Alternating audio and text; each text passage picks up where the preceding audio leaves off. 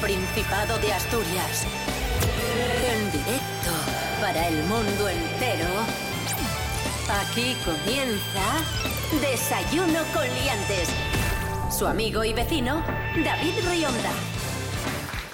Buenísimos días, Asturias. Hoy es viernes 11 de agosto de 2023. Son las 10 y media de la mañana. Aquí arrancamos Desayuno con Liantes en la radio autonómica de Asturias, RPA.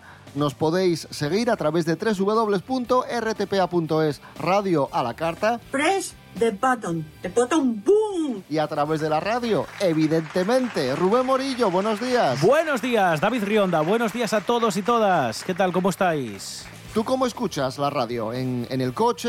¿En el transitor? Yo soy mucho de en el coche. Donde más la escucho es en el coche. Sí, sí, sí, porque bueno, todos los días te coger el coche, mi horita y pico de, de coche hago todos los días y es donde más escucho la, la radio. Y luego, si la escucho en casa, casi siempre ya es en o en formato podcast o porque uso el, el sistema a la carta. Porque es verdad que bueno, lo que suelo escuchar no me pilla bien, bien de hora. Pues, ¿qué te parece si enviamos un saludo muy, muy cordial a los amigos y amigas transportistas, conductores de autobús, choferes, camioneros, etc., etc., que nos puedan estar escuchando en su trabajo? Pues muy bien. Hola a todos. Hola. ¡Ole, ole, ole, ole, ole, ole, ole, ole! Desayuno con liantes, lere. Desayuno con liantes, ay, lere, lere, lere. Desayuno con liantes, ay, lere, lere, lere. Desayuno con liantes, ay, lere, lere, lere.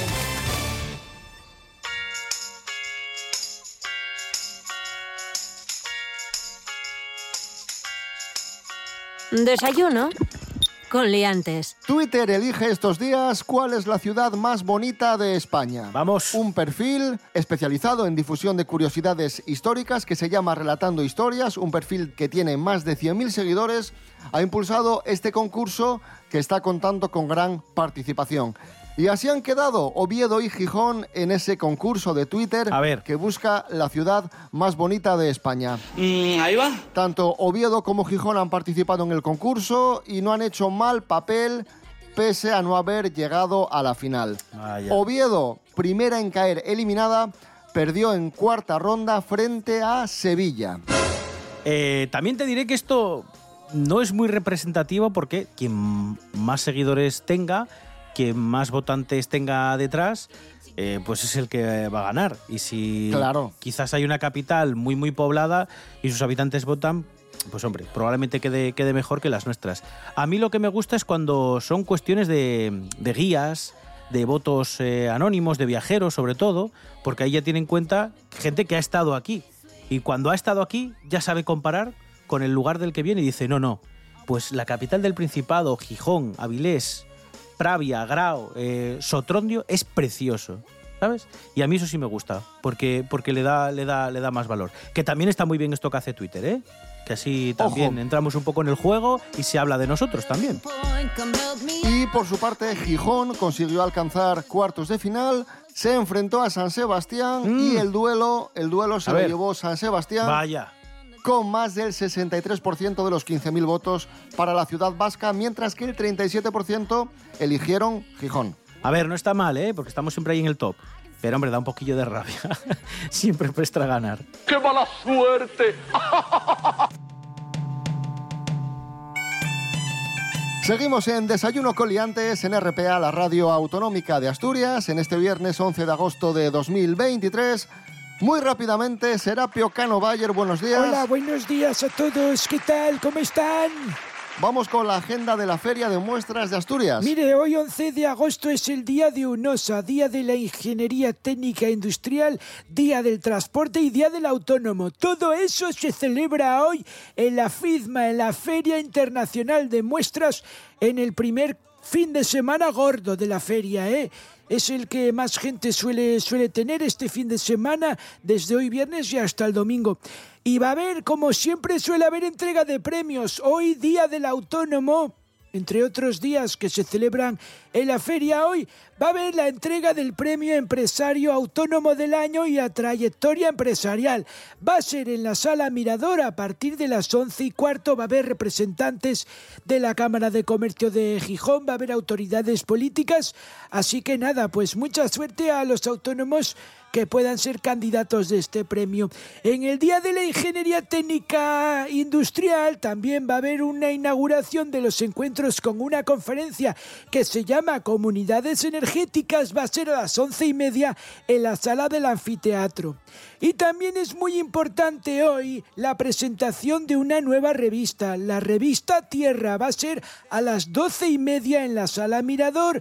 Va a haber un montón de invitados, intervención de, por ejemplo, el vicepresidente de OTEA o el CEO del grupo Go Ediciones en una gala, en una charla que va a presentar nuestra compañera Arancha Nieto.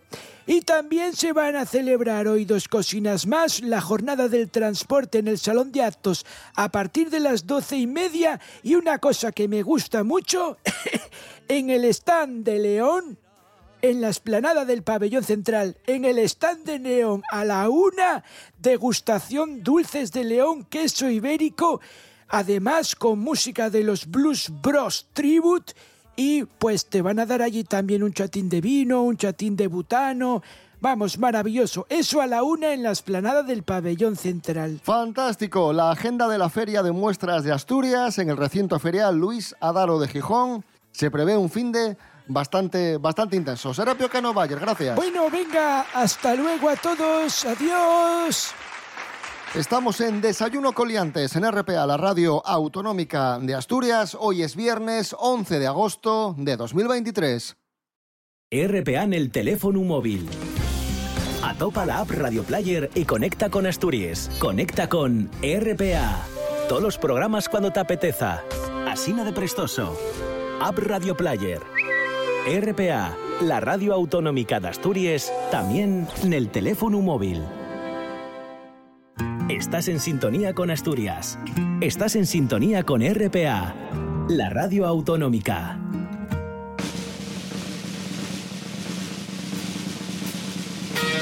Desayuno con liantes.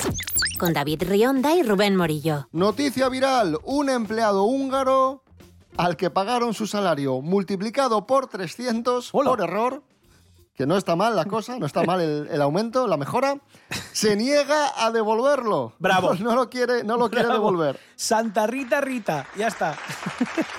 Paula García Evia, buenos días. Buenos días, liantes.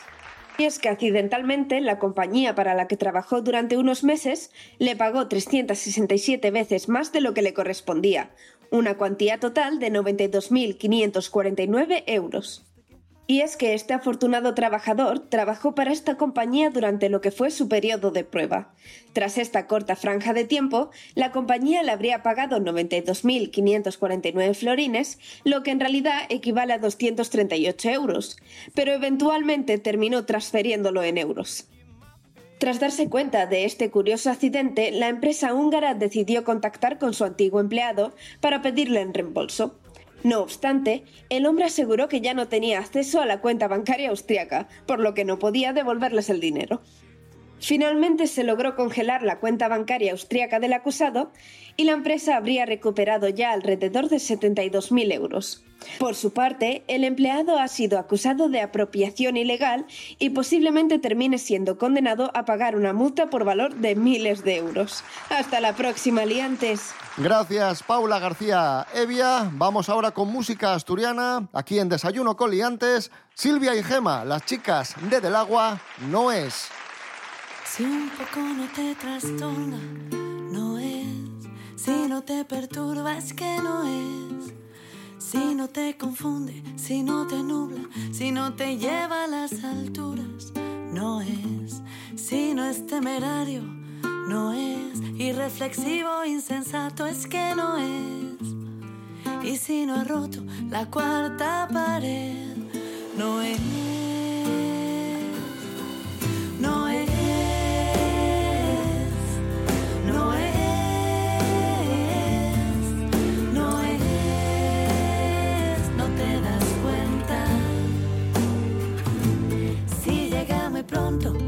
no es. Si llega demasiado tarde es que no es. Si te desespera, si no lo esperas, si esperas que pronto aparezca, no es. Si no siente el vértigo, no es. Si templa los vértices, no es. Si requiere un templo para tener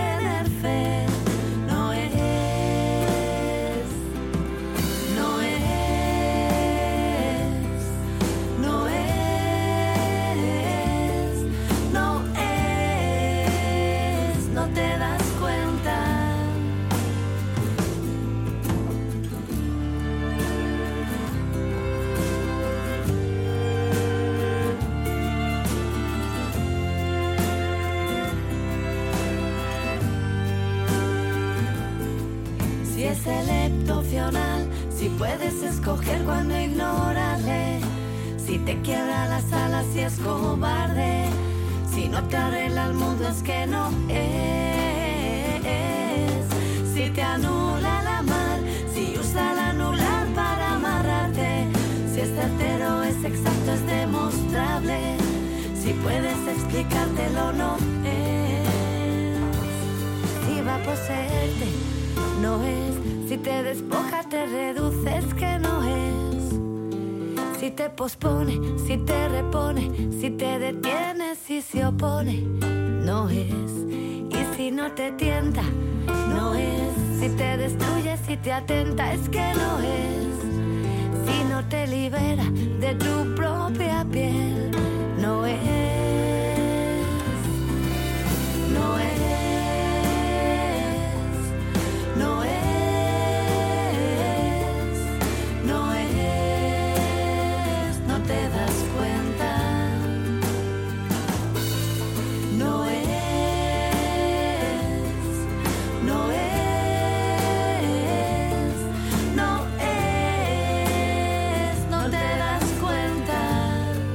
Desayuno con liantes. Síguenos en las redes sociales. En Facebook Desayuno con liantes y en Instagram arroba Desayuno con liantes.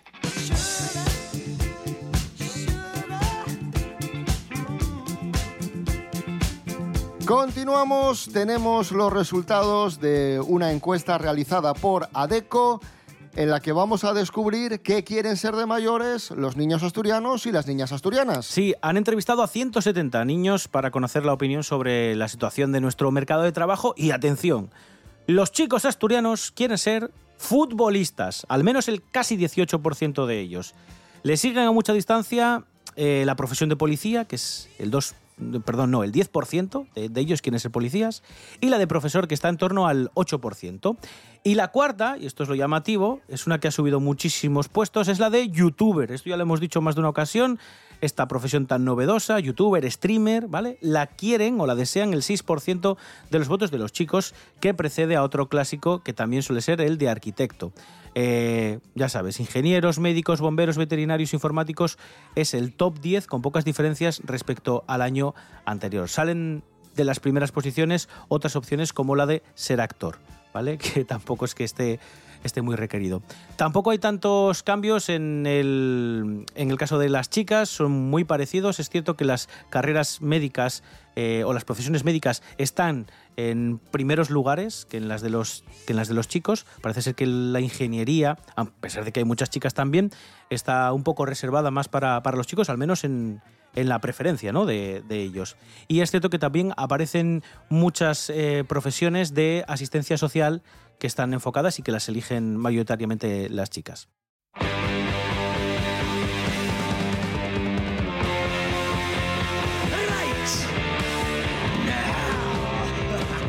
Y ampliando esta encuesta de ADECO, nos encontramos con los mejores jefes eh, para los niños y niñas, A ver. jefes famosos. Para los niños asturianos, el mejor jefe sería, según el 15% de los Verás, encuestados, verás. Cristiano Ronaldo. Yo pienso que por ser, por ser rico, por ser guapo, por ser un gran jugador, las personas tienen envidia de mí. Cristiano Ronaldo sería el mejor jefe. En segundo lugar, en segundo lugar estaría Leo Messi con el 10%. ¿Qué mira, bobo? ¿Qué mira, bobo? Anda, anda para allá, bobo. Anda para allá. Tranquilo, tran- tranquilo, Leo. Las niñas prefieren no tener jefe. Mira, eso está bien. Muy bien. En segundo lugar, eligen a Shakira. ¿Vale? Yo me basto a mí misma hoy en día mm, que cuando una mujer tiene que enfrentar los embates de la vida, mm, sale fortalecida. Atención a esto, a Pablo Motos. Yo no me creo a los teóricos. No me los creo, porque no bajan a la, a la arena y sufren las consecuencias de sus errores cuando los cometen. Sin embargo, si alguien ha vivido algo en sus propias carnes y me cuenta algo, yo eso me lo tatúo en el corazón para que no se me olvide. Vale. Y después iría la cantante Aitana. Me sorprende lo de Pablo Motos. Entiendo, entiendo que es porque es televisivo y siempre lleva estrellas de primer nivel y igual, pues eso, por, porque tiene un programa así distendido, simpático en la tele, pues pueda llamar la atención. Pero, pero bueno, ah, igual es que hablan muy bien de él como jefe, no, no lo sé, y por eso lo eligen. ¿De qué? Estamos en Desayuno Coliantes en RPA, la radio autonómica de Asturias. Hoy es viernes 11 de agosto de 2023.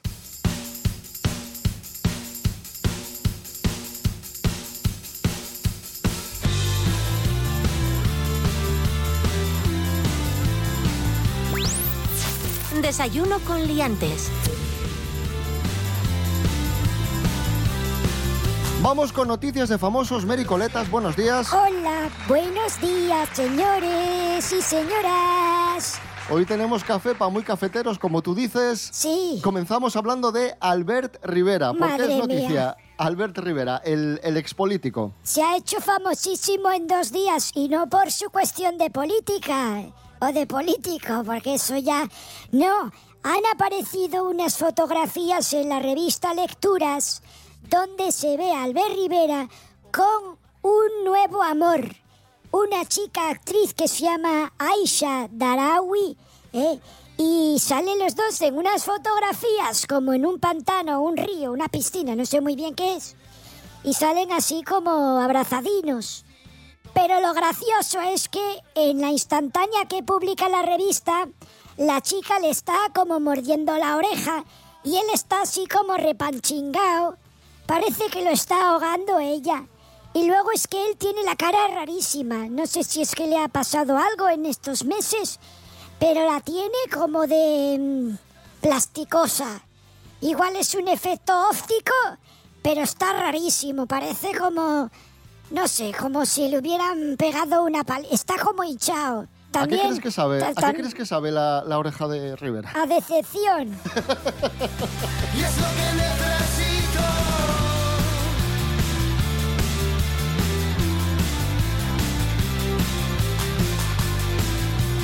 Bueno, vamos con la siguiente noticia.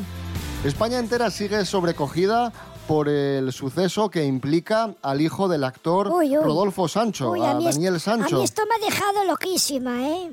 Es una cosa muy, muy loca y es que eh, ya sabéis que este hombre ha sido acusado de asesinar a un hombre en Tailandia, además de una forma muy truculenta, descuartizándolo. Y estos días se habla muchísimo de esta noticia, obviamente, estamos muy pendientes de las novedades, pero es que algunos portales de Internet han sacado a la palestra una supuesta conexión o una extraña conexión entre Daniel Sancho, este chico, y Froilán de Borbón, Mary Coletas. Bueno, a ver, es una tontería, es simplemente, es un clickbait, para que pinches ahí, vayas a la noticia. La historia es que se siguen en Instagram. Lo curioso aquí es que eh, eh, Froilán tampoco es que tenga demasiada gente que le sigue o que pueda entrar en su burbuja, ¿no? Digamos que es una personalidad selecta, entre comillas. Apenas tiene 1.300, 1.400 seguidores que lo conozcan, digamos, directamente. Y curiosamente este chico sí que le seguía, se siguen en, en redes, en Instagram. Eh, yo hay una duda de todo este caso de, del hijo de Rodolfo Sancho que me tiene un poco... A ver, es que no sé si estoy yo equivocada. Este chaval es el hijo de Rodolfo Sancho y se llama eh, David Sancho o Daniel Sancho, ¿es no? Sí, Pero el padre de Rodolfo Sancho es Sancho Gracia, ¿no? sí. Entonces, que alguien me explique cómo puede ser. Porque si se apellidan Sancho, ¿cómo es que Sancho es nombre? O sea, este chico acaba de descuartizar a un paisano y te preocupa eso. Sí, Mary Coletas, gracias. bueno, adiós.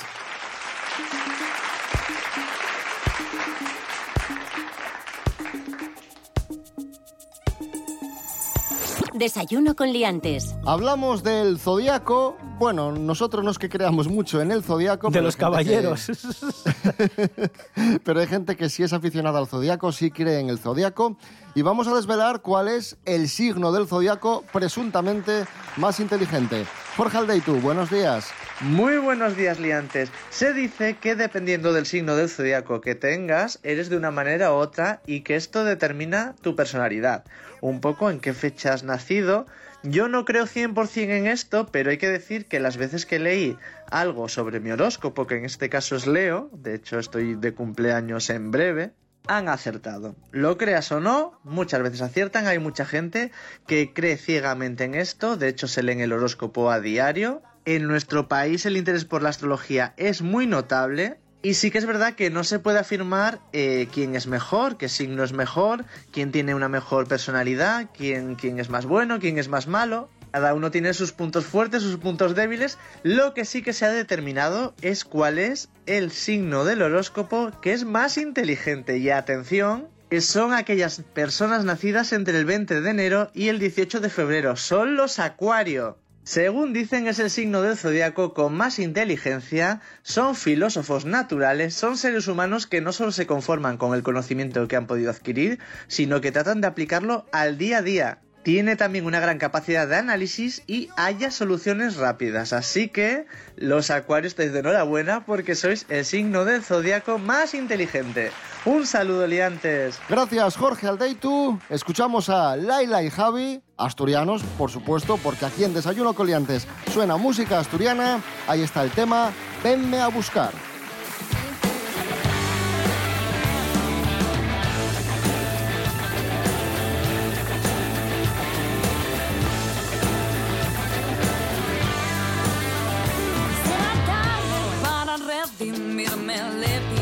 Dios. He pecado demasiado, no merezco perdón. He mezclado mis recuerdos, fantasía y realidad. La luna en una botella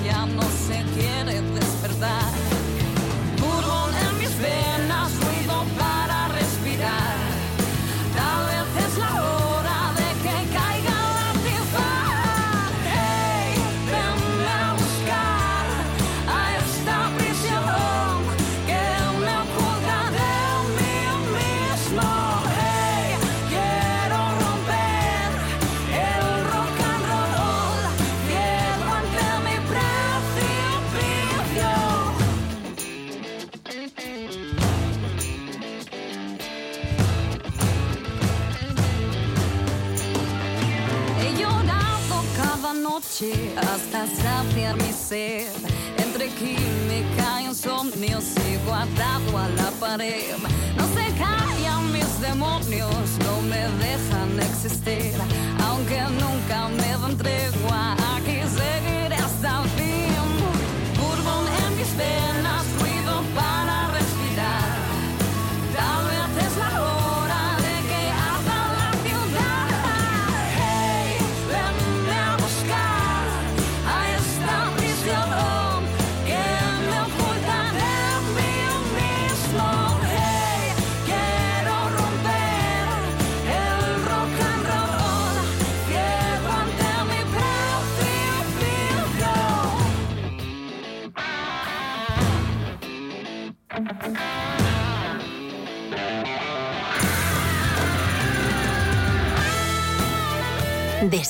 Con liantes. Acaba de fallecer William Friedkin, el director de cine, un hombre muy importante porque es el responsable de la mejor película de terror de todos los tiempos, El Exorcista. Nos habla de William Friedkin, Miguel Ángel Muñiz, Jimmy Pepín. Adelante.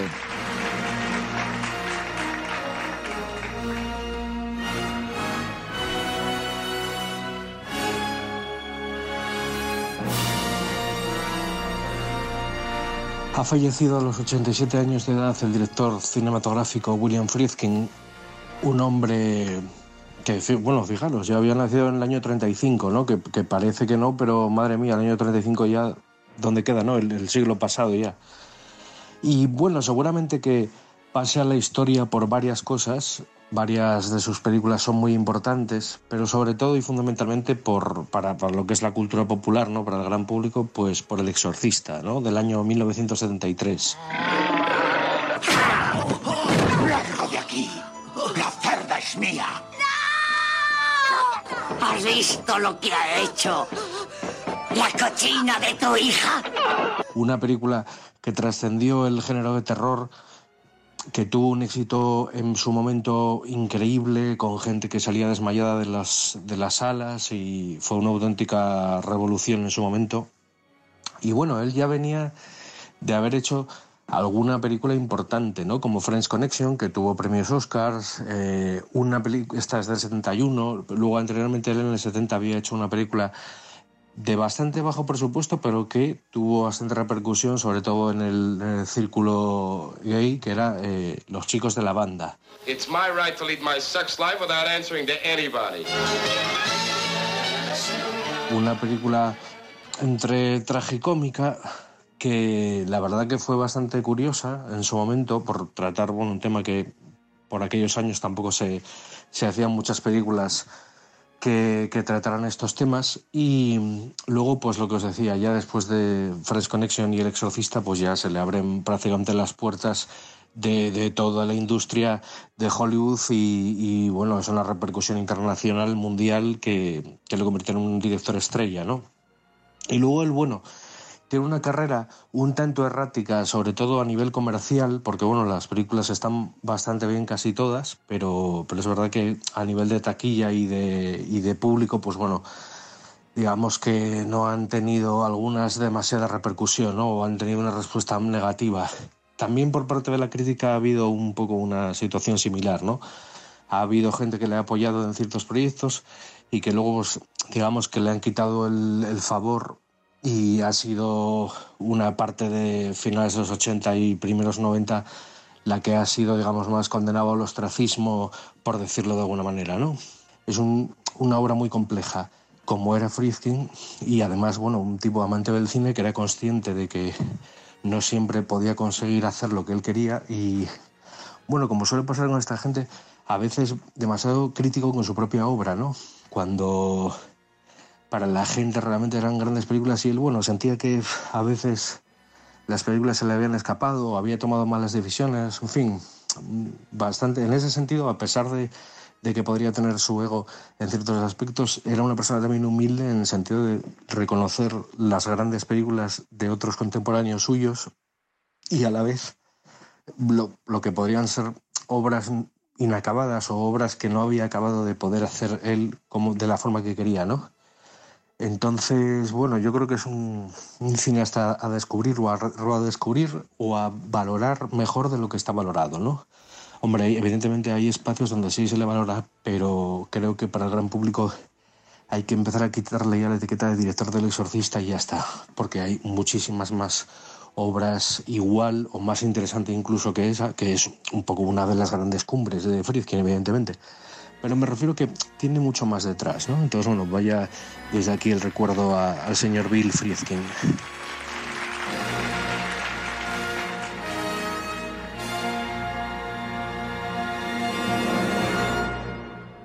Gracias Miguel Ángel Muñiz y nos vamos escuchando a Mike Oldfield y Tubular Bells la canción que aparecía precisamente en la película El Exorcista y que dio a conocer a este gran genio de la música. Regresamos el domingo a las 7 de la mañana en la edición de fin de semana de Desayuno Coliantes y el lunes a las 10 y media. Que paséis un buen fin de semana. Rubén Morillo. David Rionda. Hasta el domingo. Hasta el domingo. Chao a todos.